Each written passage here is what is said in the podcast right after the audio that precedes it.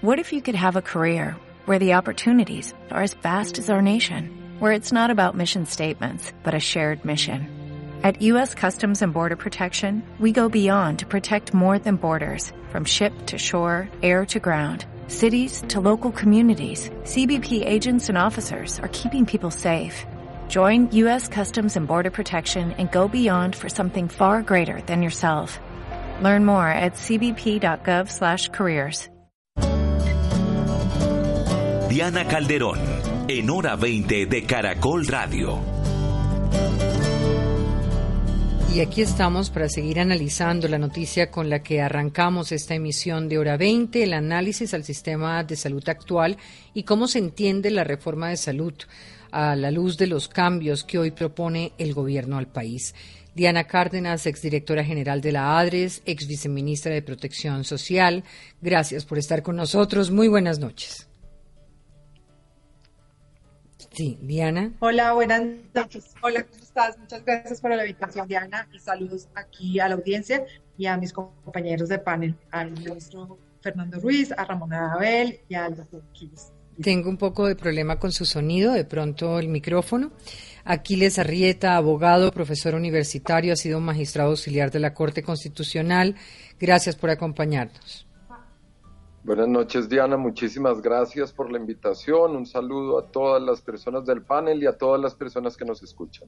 Exministro de Salud, doctor en Salud Pública, eh, ex viceministro también de Salud Pública y Prestación de Servicios, Fernando Ruiz. Encantada de oírlo. Diana, un saludo para ti, para todos los oyentes, para los compañeros de panel, para el doctor Aquiles, la doctora Diana y el doctor Ramón Abel. Un gran saludo y todos los oyentes. Ramón Abel Castaño es médico, es máster en gestión y política en salud de la Escuela de Salud Pública de Harvard.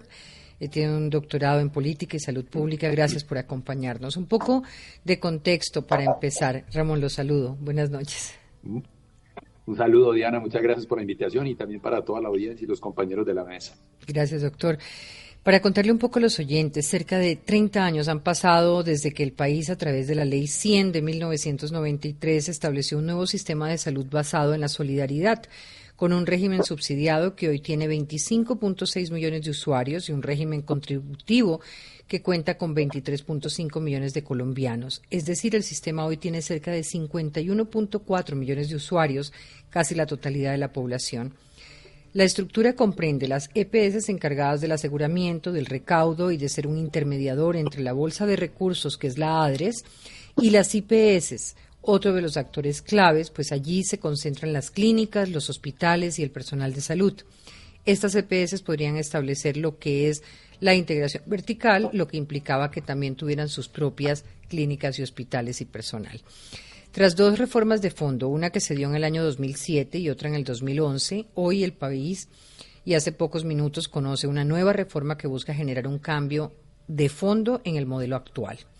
La ministra Corcho habló de cinco pilares. Administración pública de los recursos públicos en salud. Segundo, atención primaria en salud, volcándose a los más vulnerables. Tercero, la creación de un régimen laboral especial. Cuarto, el diseño de políticas desde lo local, departamental y nacional. Por último, la ministra habló de un sistema público de información en línea donde se conocerá el uso de recursos. De otro lado, el articulado trae varios puntos. Se establece una política farmacéutica nacional, política en formación y educación superior, un régimen laboral para trabajadores del sector. La Superintendencia de Salud tendría una función central de inspección, vigilancia y control de toda la red. Ahora la parte central sobre las EPS, el articulado dice que no se podrán crear nuevas empresas de este tipo y su enfoque será en los territorios.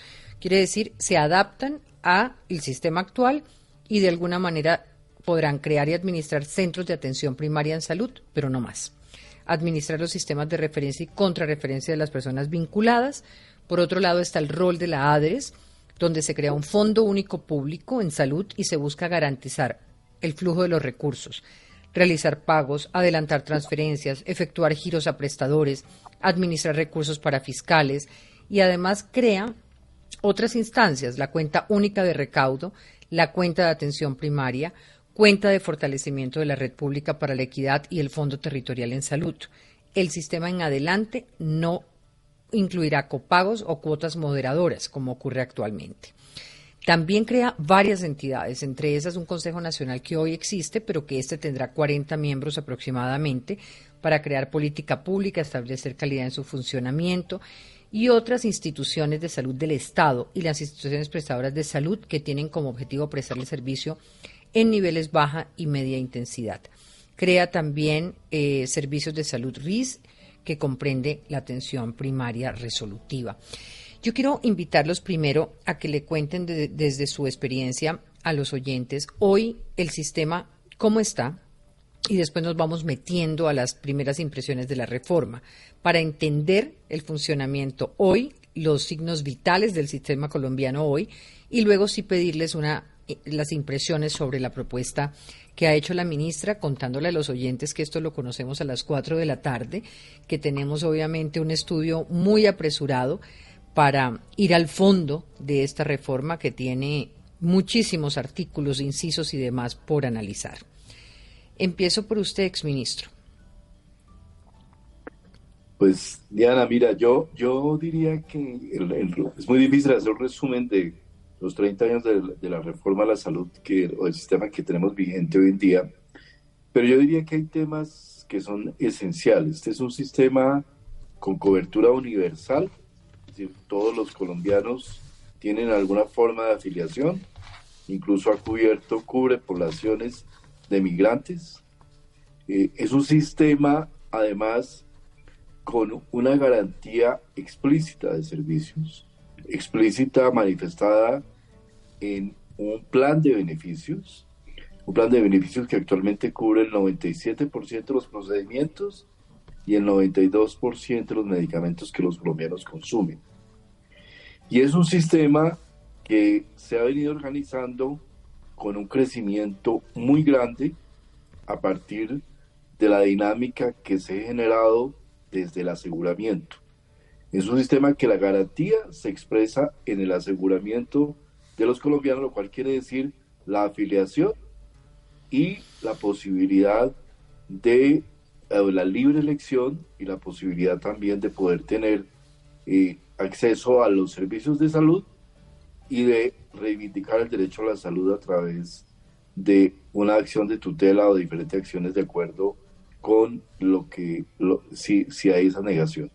El nuestro es un sistema profundamente garantista que como decía yo en una reunión cubre con cerca de 3 millones de colombianos que tienen diabetes, tienen más de 3 millones de colombianos que sufren de hipertensión, 880 mil colombianos con enfermedad renal crónica, más de 300 mil colombianos que padecen de cáncer al año, que están en tratamientos de cáncer, y muchos niños con enfermedades huérfanas y mayores enfermedades huérfanas. Es un sistema que hoy tiene una integralidad y una cobertura completa de servicios. Obviamente...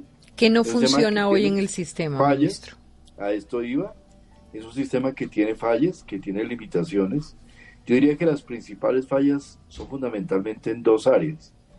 Creo que el sistema ha tenido dificultades para llegar a las áreas rurales de mayor ruralidad y dispersión del país, eh, fundamentalmente porque el modelo de aseguramiento tiene algunas limitaciones, pero también porque los hospitales públicos que sobreviven en esos territorios son hospitales públicos con grandes limitaciones. Y el otro tema que es muy complejo es el tema del recurso humano en salud, del pago al recurso humano en salud, que en mucho está dado también por la gigantesca expansión del sistema. Nosotros pasamos de tener 32 mil médicos en 1990 a 132 mil en, este, en el año 2023. De 15 mil enfermeras a 85 mil enfermeras. Es decir, es un sistema que ha experimentado una un crecimiento muy grande empujado por la presión de la demanda. Si uno mirara per, cápita, eh, ¿estos médicos son insuficientes en qué porcentaje para la atención en, en el país? Nosotros tenemos más o menos 2.4 médicos por mil habitantes. Ese es un número que bajo un estándar convencional podría ser moderadamente adecuado, pero, pero, en un sistema garantista y con una demanda tan grande como el colombiano, eh, evidentemente necesita más médicos. Probablemente nosotros deberíamos tener alrededor de 200 mil médicos. Sistemas garantistas como el argentino tiene más de cerca de 300 mil médicos para una población incluso menor y muy especialmente que tiene una limitación en especialistas médicos. Nosotros tenemos este momento cerca de 35 mil especialistas. Nuestro sistema probablemente debería tener un número mayor de especialistas. Muy bien, ministro. Diana, Aquiles, Ramón, doctores. Eh, si, me, si me lo permiten, o bueno, eh, yo, yo, quería señalar eh, una particularidad de nuestro sistema actual que va a cambiar fundamentalmente si la propuesta del gobierno logra hacer su tránsito por el legislativo y salir como está hoy, viendo pues que saliera como está hoy. Y es la siguiente, como describe el exministro Ruiz, la población en Colombia, nosotros estamos separados por aseguradores, o sea, eh, eh, escogemos un asegurador, nos afiliamos a esa EPS, de modo que eh, estamos, los que están en, una EPS dada están separados de los que están en otra EPS dada. ¿Eso qué quiere decir? Que ese asegurador recibe del gobierno unos recursos para responder por la, por la pensión de esas personas y se cuida mucho de que esos recursos no se gasten en personas afiliadas a otro asegurador. Esa es la lógica de lo que yo he denominado los silos poblacionales. ¿Qué pasa? Esa, esa lógica del sistema actual funciona relativamente bien, digamos, en la parte de las atenciones individuales, cuando yo me enfermo, cuando tengo que ir al hospital, cuando tengo que ir a un especialista, porque la EPS hace toda esa función de, de, coordinar la atención de las personas. Pero cuando se trata de atacar problemas de salud que son de naturaleza territorial, digamos, por ejemplo, un problema de contaminación ambiental o un problema de un reservorio de mosquitos, ese, ese enfoque por EPS, por silos poblacionales, tiene una debilidad y es que ninguna EPS va a hacer un esfuerzo extra por resolver un problema de naturaleza territorial y les cuesta mucho ponerse de acuerdo entre ellas y ponerse de acuerdo con el ente territorial. Entonces, ese ha sido uno de los grandes puntos que ha atacado persistentemente o que ha, o que ha, sobre los cuales ha justificado persistentemente el gobierno su reforma radical al sistema. ¿Por qué una reforma radical? Porque en vez de separar la gente por aseguradores, el gobierno, la propuesta del gobierno lo que hace es separar a la gente por territorios. Donde yo vivo, tengo un CAPS, tengo un EMIT y tengo que adscribirme, ni siquiera escojo, no, yo me adscribo al CAPS que está cerca de mi residencia y en ese CAPS recibo toda mi atención básica y todas las necesidades de mediana y alta complejidad son coordinadas por ese CAPS. Ese abordaje, ese abordaje tiene una ventaja interesante y es que permite eh, como es un solo actor en el territorio, pues ese actor se encarga de intervenir no solamente las acciones individuales de baja complejidad, sino también todos aquellos eh, eh, aspectos que la ministra presenta como los determinantes sociales de la salud y todos los eventos de salud pública y todo lo que tiene que ver con la salud pública. En ese sentido es muy bueno ese enfoque de silos territoriales, pero nosotros tenemos hoy en día una, eh, eh, eh, un enfoque de silos poblacionales que es débil en salud pública y en prevención, pero es muy fuerte en la prestación. Lo que plantea el gobierno es que para poder hacer efectivas las inversiones, las intervenciones en salud pública, entonces hay que eliminar el aseguramiento porque no permite hacer esa coordinación entre aseguradores. Creo que ese es un cambio fundamental y que está claramente expresado en el proyecto de ley cuando dice que los, los ciudadanos, todos los colombianos nos tenemos que adscribir o registrar en el CAP por lugar de residencia. Dejo ahí porque de, eso se Sí, y sobre eso ahora le, quiero hacer preguntas porque me, me, planteo por qué no, no, permitir, no, no plantear una reforma que garantice la continuidad del aseguramiento eh, en la parte urbana, eh, en esa prestación que sí está garantizada y generar un sistema que garantice la prevención y la atención en los sectores donde no funciona el aseguramiento como está. Pero más adelante ahondamos en eso. Sobre el sistema actual, Diana, el doctor Aquiles. Bueno, yo, yo solamente quisiera agregar a los otros panelistas eh, dos efectos que me parecen importantes. Hoy eh, el aseguramiento y el, el esfuerzo de solidaridad que hemos hecho Em, en términos de financiamiento no es un ejercicio menor, casi el 50% de los colombianos no pagan nada y es un gran esfuerzo de solidaridad que también eh, se ha visto reflejado en la reducción de la pobreza multidimensional. Entonces, si uno pudiera decir más o menos dos puntos de la reducción de la pobreza eh, eh, multidimensional, podría verse, se, se explica por, por los avances en el sistema de salud viéndolo desde el otro lado, es la pobreza, al fallar o al disminuir esta protección eh, financiera que tenemos del sistema, tenemos en riesgo no solamente pues el bienestar, sino que claramente se va a ver reflejado en un aumento de la pobreza monetaria y de la pobreza O'Reilly Auto Parts puede ayudarte a encontrar un taller mecánico cerca de ti. Para más información, llama a tu tienda O'Reilly Auto Parts o visita oreillyauto.com.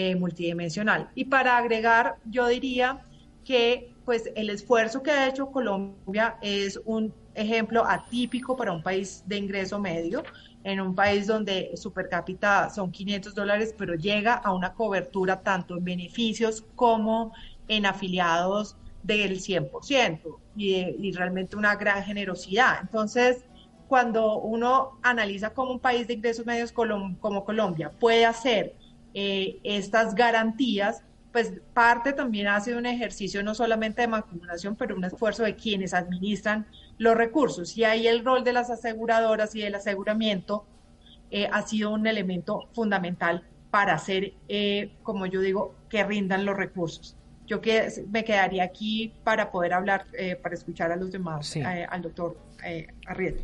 Doctor Aquiles Arrieta. Buenas noches. Eh, bien, Diana, yo sí creo que han dicho varias cosas, sobre todo lo difícil de mencionarlo en tan poco tiempo. Pero quisiera decir sobre todo una idea desde el punto de vista eh, constitucional. Eh, el derecho, el sistema de la salud que, con el que se cuenta actualmente, pues obviamente está inspirado y diseñado originalmente por la ley 100 y un modelo que se establece en ese momento, pero creo que eh, en este momento. Hay un desarrollo orgánico producido por la interacción de diferentes actores públicos, privados, y en especialmente por una batalla ciudadana de años de convertir el derecho a la salud en claramente un derecho fundamental, tutelable y exigible, y que eso ha permitido modelar un sistema de salud basado en la dignidad y en los derechos eh, fundamentales. La ley estatutaria quizá es el momento en que se cristaliza esa batalla y esa lucha y se genera ese sistema que tenemos actualmente, que es este desarrollo eh, orgánico. Y señalaría algo al respecto sobre lo que luego podremos volver, y es quizá hoy es un día eh, bastante alegre para todas las personas que defienden el derecho fundamental a la salud. Hoy todas las orillas del debate han puesto el lenguaje de los derechos y el derecho a la salud como derecho fundamental como el punto de terreno común. Hace 25 años, hace 20 años, de alguna manera era una lucha judicial, el Congreso empieza a, tomar una posición también de aceptar el derecho fundamental a la salud en el gobierno de Juan Manuel Santos con la decisión de regular como una ley con una ley estatutaria, es la aceptación de que es un derecho fundamental. Y yo creo que eso cambia el escenario desde ese momento y es en ese contexto en el cual en el cual estamos un sistema que ha sido construido orgánicamente por la participación de diversos actores y por la lucha cotidiana de muchas personas que han exigido su derecho a la salud. Aunque se había dicho que, que esta reforma de alguna manera iba mm, a suavizarse, por utilizar una palabra, la lectura del texto, pues básicamente acaba con el sistema como lo conocemos. No sé si ustedes están de acuerdo con esa con esa, mm, ese planteamiento que hago eh, y en esta lectura de estas 180 páginas eh, rápidas todavía. Y, y lo que quisiera como preguntarles un poco es, ¿cómo le dirían ustedes a los oyentes que va a cambiar de llegar a aprobarse en el Congreso eh, el sistema de salud en términos estructurales y de logística? pensemos, por ejemplo, que hoy tenemos un régimen contributivo, tenemos uno subsidiado, tenemos una lista de exclusiones. La reforma tiene un esquema de carácter de sistema solidario o borra completamente esto. ¿qué impacto tiene eh, la desaparición de las EPS? ¿Qué significa el fin de la intermediación? O sea, para la persona que hoy está afiliada a una EPS, ¿ustedes qué le dirían que la reforma le está diciendo que va a pasar con su aseguramiento? Diana, yo, yo empezaría, si me da la palabra, diciendo que para el colombiano, los que estamos colombianos de a pie hoy en día, ¿qué significa? Primero, se acaban los regímenes de aseguramiento como tal. o sea, no va a haber régimen contributivo, régimen subsidiado. Todos los colombianos vamos a estar integrados en, en un único, como un único grupo social, poblacional y bajo las mismas condiciones. Eso era en el inicio de la ley 100 fueron diferentes, con el tiempo se fueron igualando y se fueron integrando. Yo lo que sentí es que esa integración, ese proceso que hablaba el doctor Aquiles, eh, llevó siempre bajo la, y bajo la presión y la inercia del derecho a la salud hacia buscar una igualación por lo alto. Por lo alto, tratar de llegar a la cobertura universal y de hecho está expresado en la, en la, en la ley estatutaria como este, este, este sistema que tenemos ahora solamente tiene exclusiones explícitas. Son seis exclusiones y eso es lo, que, lo, lo único que se puede, eh, no, se podría negar. Experimentales y otro tipo de, tratamientos. Hoy en día, eh, ¿cómo vas a cambiar esto?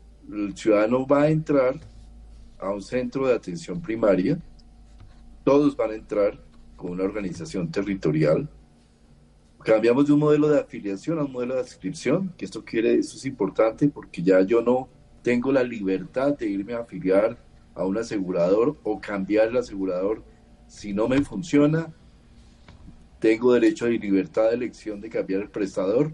Esto prácticamente dejará de existir y el colombiano entrará a un centro de atención primaria en salud donde será atendido desde la atención primaria hacia arriba y donde hay una serie de mecanismos por los cuales el ciudadano llegará a los, hospitales de alta complejidad, básicamente a través de unas juntas que están integradas a estos CAPS y otras organizaciones para llegar a una red de prestación de servicios.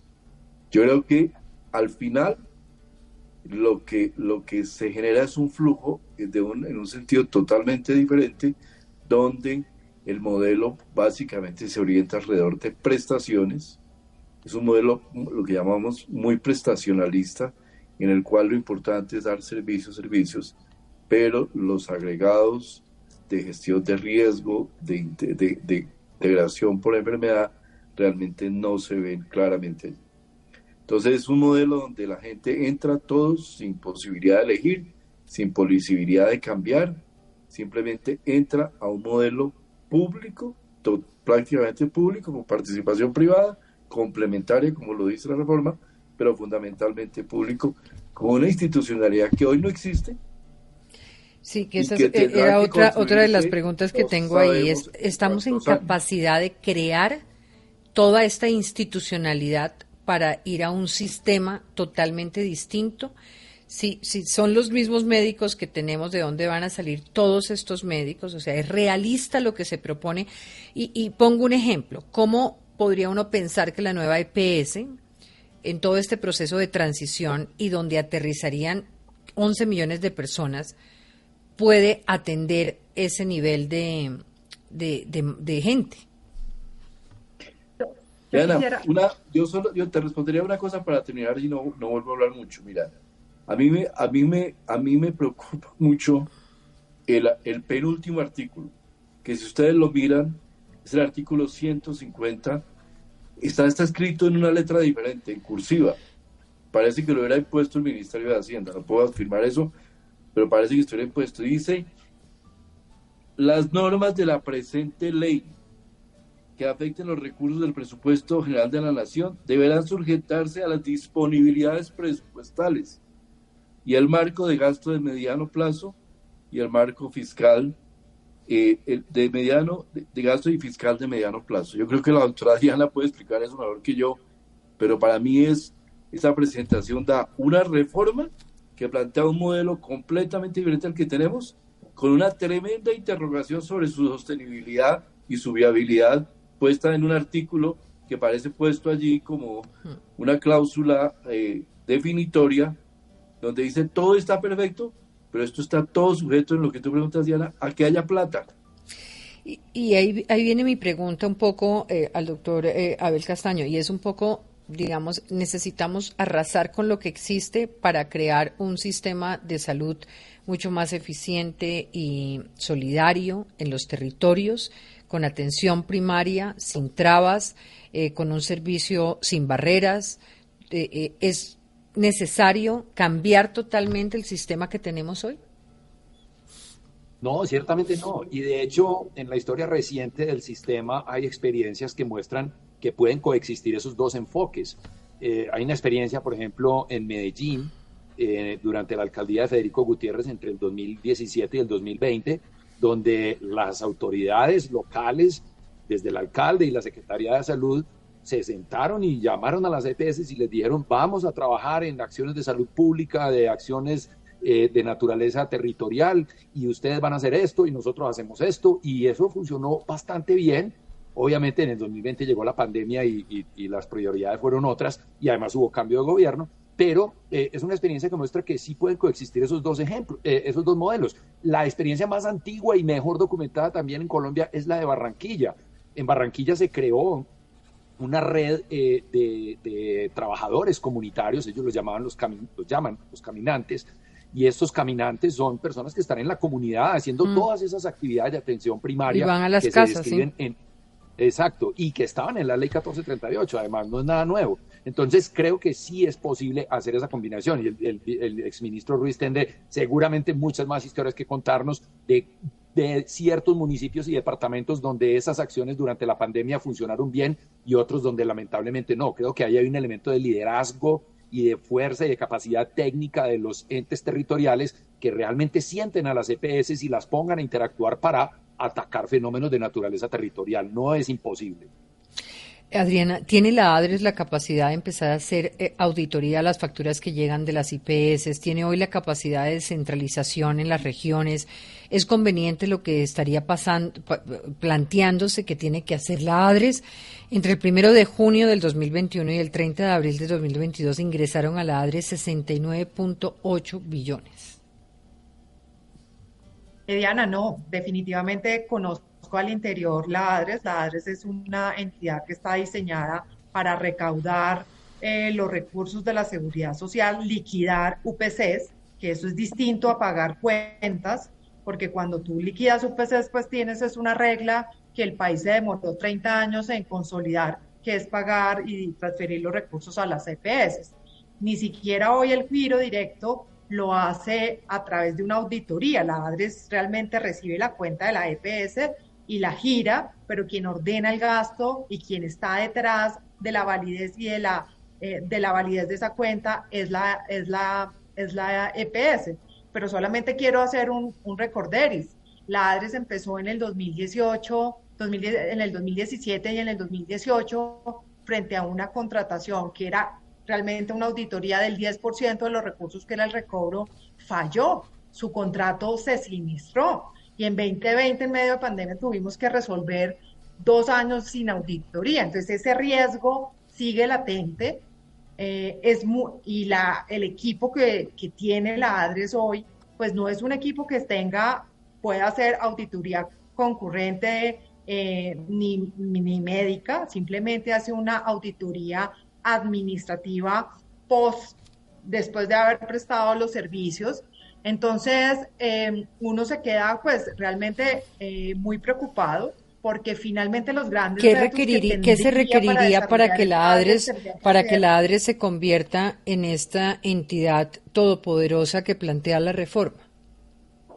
Mira, necesita, yo creo que una maduración de al menos unos recursos para el cambiar su talento humano, el perfil, ampliar su capacidad de sistemas de información, a generar su capacidad de auditar las cuentas y de recibirlas. Y, finalmente, pues necesita también fortalecer su gobierno institucional, ¿no? Porque pues imagínate una entidad que maneja casi 70 billones de pesos, pues el cargo de ser director de ADRES va a ser uno de los cargos de mayor responsabilidad en el país. Y el gobierno institucional de ADRES, pues todavía no genera como esa, esas condiciones eh, necesarias para que uno diga, estoy tranquilo, hay una persona necesariamente eh, competente para manejar todas estas transacciones, porque es realmente eh, agregar en un solo individuo lo que hoy hemos generado con tantos con muchos gerentes de EPS y de instituciones. yo creo que la ADRES, para madurar un modelo de estos, tendría que tomarse uno casi más de una década para poder generar la capacidad eh, que necesita para adoptar o reemplazar en administrativa algunas funciones de lo que hacen las EPS. Doctora Aquiles, sí, adelante. No, quería comentar, pues, sobre todo desde una perspectiva que creo que le preocupa mucho a la gente para no repetir eh, comentarios ya señalados respecto al cambio que, va a haber, que suscribo, digamos, como lo presenta el exministro, de, de este cambio de una vía pública a una vía de un mercado regulado. Y es, primero, una apuesta adicional nuevamente a reforzar la superintendencia de salud, que es muy importante, eh, porque lo que ha tratado de buscar la superintendencia es reemplazar eh, los problemas de accesibilidad que se dan mediante acción de tutela. La judicialización del servicio de salud que ha tocado justamente para, para acceder y para consagrarlo. Entonces, la superintendencia, de alguna manera, si se refuerza, esto sería una utilidad grande. Eh, ya se ha avanzado en esto y la superintendencia ha logrado resolver. Hay muchas personas que no han tenido que recurrir a la acción de tutela, sino a la superintendencia. Si esto se mejora, pues va a haber una mayor celeridad, esta idea y este esfuerzo de que en 72 horas resolver las quejas seguramente va a haber problemas de implementación, pero es algo que se ven haciendo. Si eso funcionara, bajaría seguramente la judicialización y podría tener unas soluciones un poco más técnicas. Eso señalaría como, como algo bueno que pretende acentuarse para ir en este proceso de no tener que eh, lograr la atención mediante tutela. Pero señalaría que uno de los cambios desde esta perspectiva es que independientemente de lo bueno o malo que pueda hacer una EPS, que hay de las dos y hay experiencias de los dos tipos, la EPS es alguien que le pone la cara a las personas por el servicio. Y ese es un punto, por lo menos desde el punto de vista del ciudadano importante, y es, ¿a quién me quejo? Y hay todo un atrás del sistema, esto hay que cobrárselo a la prepagada, que este esté es con otro, hay una, una, cantidad de interacción de, de, la fractura del sistema que a veces pues la EPS es protagonista de ellos, pero si es una buena EPS puede ayudar a superarlos, a gestionar rápido los servicios y a superar esta fragmentación. En este caso, esta vía pública, al no tener esta persona encargada frente a los ciudadanos de su prestación del servicio, puede generar unas dudas. Entonces, ¿ante quién claro, todo sistema puede fallar. ¿Ante quién voy a reclamar? ¿Quién es la persona que me pone la cara? Si me están atendiendo en una red y hay dos, tres instituciones, ¿a, quién, a quién demando? Hoy en día el aseguramiento y esa prestación de las, de las EPS ayuda por lo menos y en la práctica judicial a saber quién es el responsable. No creo que un cambio de sistema eh, no sea posible, en un cambio de sistema no sea posible resolver esta cuestión pero al menos en esta lectura inicial de estas primeras horas, que debemos hacerla con más cuidado, sin duda, eh, no aparece alguien claramente responsable frente a las personas y que eventualmente, judicialmente, pueda ser llamado para garantizar el derecho. Sí, tengo mil preguntas acá eh, sobre esto porque hay unos elementos que sí deberían funcionar y que no lo han hecho hasta el momento. Y en eso me pregunto, ¿en qué acierta la reforma? ¿Qué rescatarían de la reforma?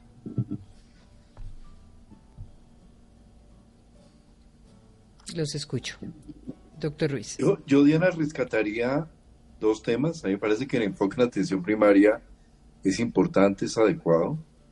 Yo no sé si aplica de igual manera para todas las territorialidades de Colombia. Colombia es un país de una gran diversidad, y los problemas de salud pública que hay en el departamento del Bichada son muy diferentes a los que hay en el Chocó y a los que hay en Medellín. Eh, y integrar como integra la propuesta un único modelo de atención, me parece que eso le da y flexibiliza la posibilidad de que el sistema se adapte a los cambios que haya en las poblaciones y en los territorios. Pero yo creo que el énfasis en la atención primaria es importante. El otro tema que yo rescato es, el tema del talento humano. Yo creo que hay que buscar, eh, buscar evidentemente mejorar las condiciones especialmente de contratación.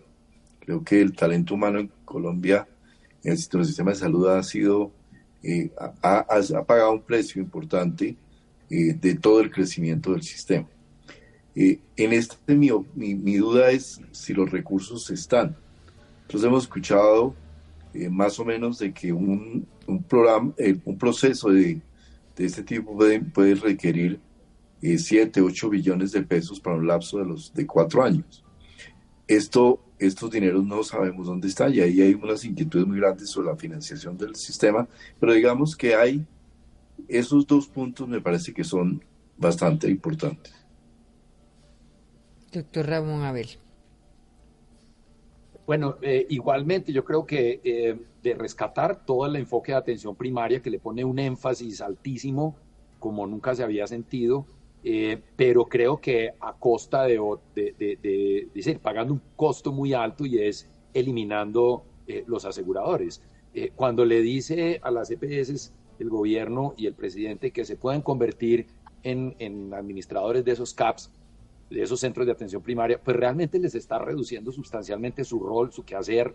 Eh, no van a tener prácticamente ninguna injerencia sobre la mediana y alta complejidad, que es donde están los grandes eh, problemas de salud de las personas.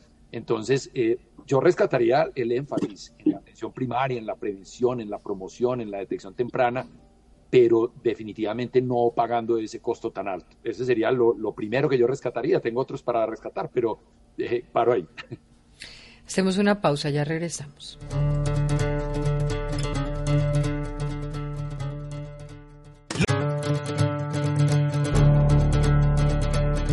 Quería pasar a preguntarles un poco sobre el eje de lo preventivo, la gestión de riesgo que ustedes reconocen, poner unidades en territorios con los equipos médicos, se busca avanzar en los centros de atención primaria. ¿Este universo que crea la reforma en términos de prevención es suficiente para alcanzar ese objetivo? Que tienen pues la gran mayoría de sistemas en el mundo? Doctor Ruiz.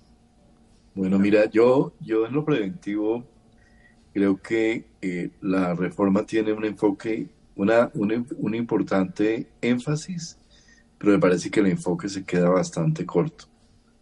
Creo que eh, considera solo como una visión de la que llamaríamos la prevención primaria, o sea, cuando las personas van a enfermarse o llegan a la, eh, prevenir antes de que llegue la enfermedad, lo cual obviamente es supremamente importante.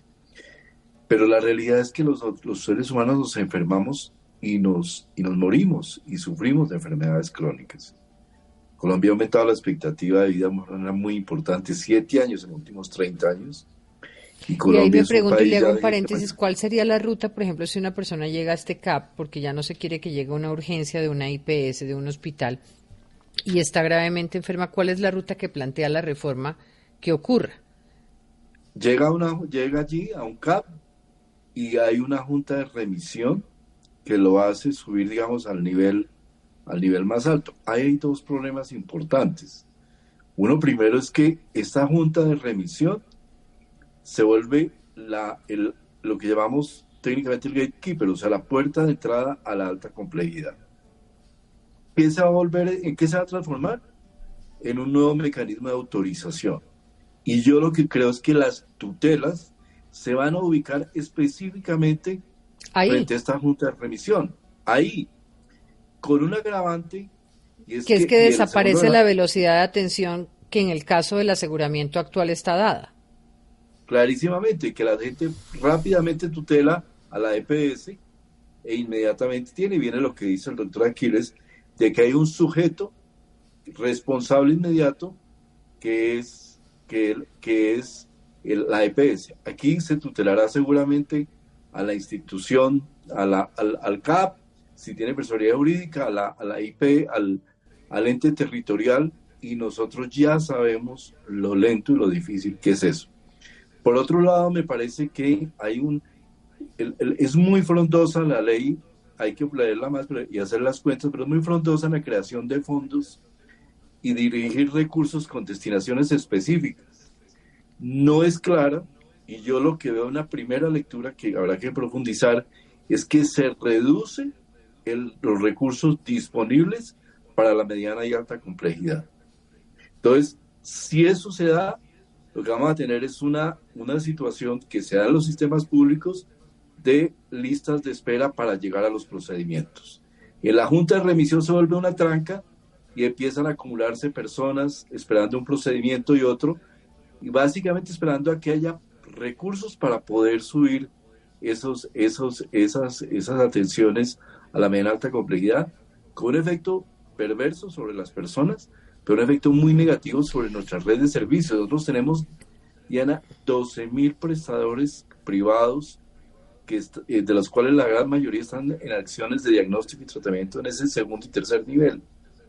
Yo lo decía en una columna. Quería, quería preguntar frente a ese tema, al ex magistrado, eh, el, el, riesgo eh, inicial que plantea pues por lo menos un periodo de transición entre un sistema y otro eh, que amenaza, digamos, o por lo menos plantea dudas sobre una atención eficiente para los ciudadanos, ¿no tiene eh, una posibilidad de inconstitucionalidad de la reforma?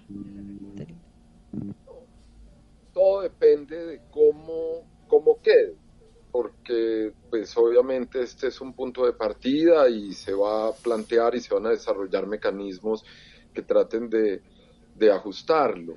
Pero seguramente si hay una transición que ponga en riesgo los, los derechos de las personas y que fuera claro y se pudiera así constatar, pues la Corte podrá considerar allí que, que pueda haber, digamos, una, una, una violación a los derechos. Es más, quisiera resaltar, digamos, las complejidades de lo que viene en el periodo de transición una que es sencilla y es hasta, hasta ahora, hoy en varios programas de radio, por ejemplo, le preguntaban a las personas que le explicara a la audiencia qué es una IPS o qué es una DPS. Hoy en día todavía hay, pues hay mucha parte de la población que no entiende claramente cuáles son estas instituciones. Acá desaparecen y aparecen otras instituciones y otras siglas. Entonces, viene todo un proceso de acomodamiento a estas nuevas siglas. Y va a venir un tema y es, hay una jurisprudencia muy grande, pero hecha con base en las instituciones actuales. Va a venir un proceso de acomodamiento a, eh, de esta jurisprudencia, porque son sentencias que dicen las EPS debían hacer esto. Seguramente los jueces y la Corte tendrá que ir caso a caso viendo cuándo puede tomar reglas de la jurisprudencia anterior y cuándo las tiene que ajustar y acomodar a los nuevos escenarios que, se van a plantear. Pero sin duda, una de las cuestiones cruciales es la discusión sobre, sobre la, transición. Y Diana, quisiera mencionar algo que, que, no mencioné sobre las ventajas que veo en la reforma. Yo diría en términos generales, esta es una reforma eh, amigable con la Constitución y con los derechos. Si uno mira la, la forma en que está redactada, la manera en que se presenta, pues es es, es, es como bien se dice, trata de... Ahora, fíjese, fíjese, doctora Aquiles, que hay un tema que quería también preguntarle a la doctora Abel, eh, leyendo ayer un artículo en el país América, en el país en España, eh, mirábamos eh, el estado de bienestar y cómo lo que se hizo en Inglaterra hoy ya está hecho cenizas, como España en este momento, ayer teníamos una manifestación de, 500, de medio millón de personas por unos cambios de esa sanidad pública hacia un esquema que eh, pues la presidenta de la, de la Comunidad de Madrid está planteando. ¿Cuál, ¿Cuál, digamos, encuentra usted hoy en el mundo que sea un referente eh, que mezcle un poco la necesidad de atender esta parte preventiva y llegar a los territorios de una manera eficiente como se llega a través del aseguramiento? Pues definitivamente todos los sistemas de salud en el mundo están enfrentando exactamente el mismo problema y es que tienen unos recursos finitos y las necesidades de las poblaciones superan esos recursos Entonces el reto de todos los sistemas de salud del mundo, de cualquier índole o de cualquier corriente, es que esas necesidades estén dentro de los recursos disponibles. Entonces ahí, ahí se enfrentan unas, unos retos enormes, incluso unos dilemas éticos complejos en términos de eh, cuáles son los criterios de justicia distributiva que deberían regir la asignación de esos recursos. Creo que hay muchas diferencias entre países. Hay países que han aceptado explícitamente esa realidad y han tomado medidas para que esa realidad se pueda manejar de la manera más transparente y de la manera más equilibrada e, e, imparcial. ¿sí?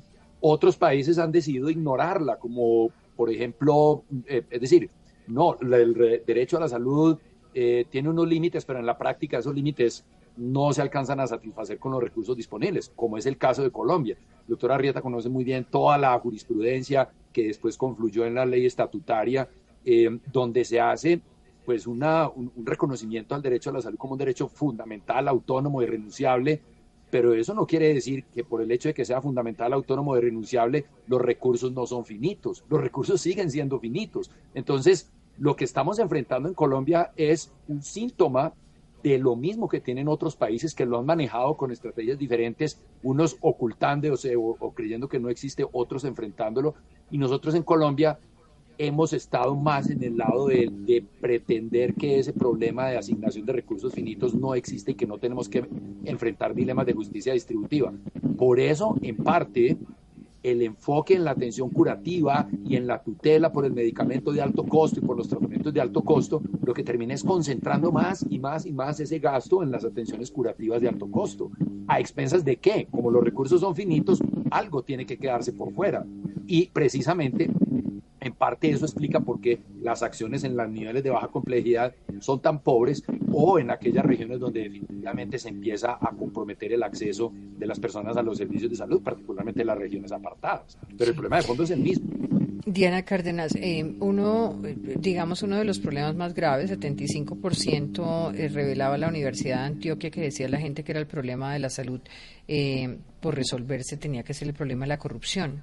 Usted que ha manejado recursos, el sistema ha perdido miles de millones en carteles en mala destinación. Esta reforma está tocando de fondo el problema de la corrupción.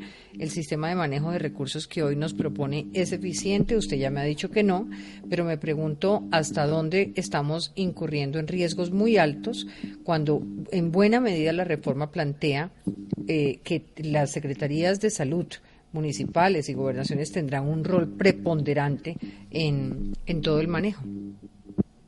Bueno, efectivamente lo que está haciendo la reforma es que está dividiendo los fondos y los recursos en más fondos locales, por decirlo así. Hoy en un dibujito uno lo puede decir, tenemos a la ADRES y se lo entrega a las 20 EPS. Ahora vamos a tener realmente una ADRES que tiene que lidiar con multiplica las entidades territoriales y los municipios, eso puede sumar casi 380 fonditos que van a estar entre, entre ellos inter, eh, comunicándose y tratando de administrar los recursos.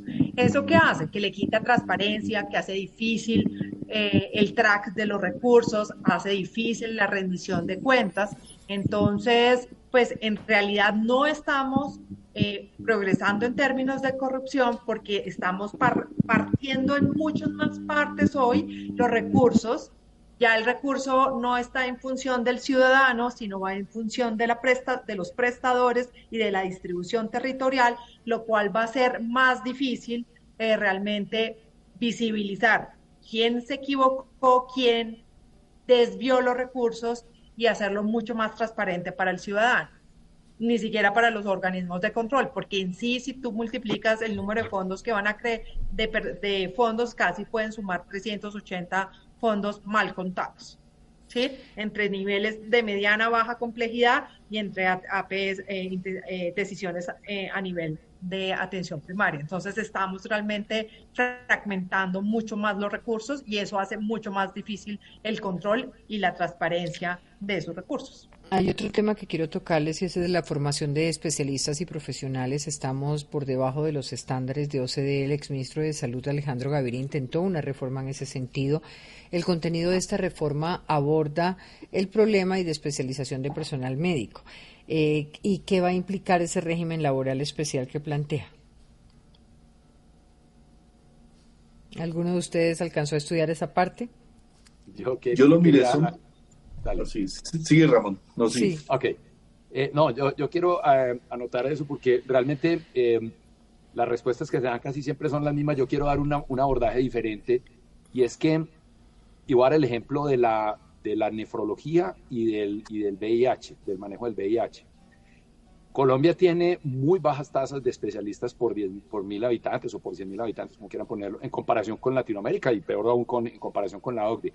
Sin embargo, VIH y diálisis o en general la terapia de reemplazo renal son dos casos muy interesantes que muestran que la solución no es tener más especialistas por mil o por diez mil, sino tener modelos de producción de esos servicios de salud con un alto nivel de de, complementariedad entre el especialista y médicos con menor nivel de entrenamiento o profesiones no médicas. ¿sí? Entonces, en VIH, y esto es un proceso propiciado por los mismos pacientes, hace 10 o 15 años, ellos mismos, los mismos pacientes, los grupos de activistas de VIH dijeron, en Colombia no hay infectólogos suficientes para hacer todos los controles mensuales o trimestrales de todos los pacientes de VIH, ni mucho menos para los que se proyectan. Entonces, vamos a ser parte de la solución y empezaron a crear esos equipos interdisciplinarios. Se creó esa figura del experto, médico experto, que es un médico general con un corto entrenamiento que no lo hace infectólogo, pero sí permite cubrir una población mucho mayor. Y gracias a eso nosotros, aún teniendo bajos niveles de infectólogos por 10.000 por habitantes, tenemos una cobertura de, de programas de VIH muy interesante y con unos efectos muy importantes. Y en nefrología pasa lo mismo. Tenemos eh, en Latinoamérica, el número de, nefrólogos de Colombia está ligeramente por encima de Paraguay, Honduras y Haití y Bolivia, o sea, los países más pobres de la región. Y sin embargo, tenemos coberturas de diálisis que están solo por debajo de México, Argentina, Chile y Uruguay, que son países de alto ingreso, donde la enfermedad renal eh, producto de la obesidad pues es mucho más, mucho más prevalente. Pero aún así, en Colombia tenemos tasas de, cobertura de terapia de reemplazo renal, de diálisis, eh, mucho más altas y sin embargo, nuestros resultados en salud son eh, resultados en salud en diálisis son comparables a los de países desarrollados. Entonces, yo insisto, la solución no es graduar más especialistas, la solución es crear modelos de producción de los servicios de salud donde haya un alto nivel de complementariedad entre disciplinas diferentes a la del especialista, de modo que las soluciones se puedan darle al paciente al final lo que necesita es recuperar su estado de salud. El paciente no necesita una cita al especialista. La cita al especialista es lo que él cree que necesita para resolver su problema. Pero eh, esto no es con cita especialista y con una cajita de drogas. Esto es con modelos de atención integrales que resuelvan la necesidad del paciente de una manera mucho más innovadora que simplemente una cita a un especialista. Doctor Aquiles, en la reforma hay seis facultades extraordinarias para el presidente. ¿Le preocupan estas facultades? Incluye expedir disposiciones laborales para garantizar condiciones de trabajo justas, dignas, dictar disposiciones a los servidores públicos del sector salud. ¿Son necesarias? Sí, yo, yo, yo pienso que pueden ser y van a ser objeto de debate en el Congreso, porque, digamos, estas facultades, que era una de las formas antes del 91 de evadir un poco pues, al, al, Congreso, bajo la jurisprudencia actual de la Corte Constitucional, tienen que tener unos parámetros muy precisos.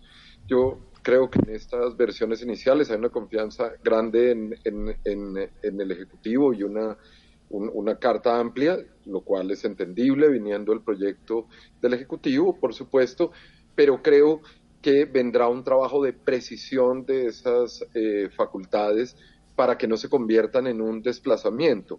En todo caso, si no fuera así, estas tendrían, estas son unas de esas candidatas a tener un debate posterior en la, en la Corte Constitucional, indudablemente. Claro. Ah, sí que, eh, habría un punto que, si me permites un segundo, que quería mencionar, que, son buenas de la, de, la, reforma, que me parece importante, no solamente la prevención, que yo creo que es crucial, sino tenemos que ver de forma más amplia el derecho a la salud. Creo que eh, impuestos a bebidas alcohólicas son un ejemplo, mejorar la calidad del aire, que es todo el avance que se trata de dar en determinantes de la salud. Hmm. Pero creo que muestra algunas de las, de las inquietudes que genera el proyecto y es los determinantes de la salud son indudablemente muy, muy importantes y se incluyen y de manera más o menos detallada.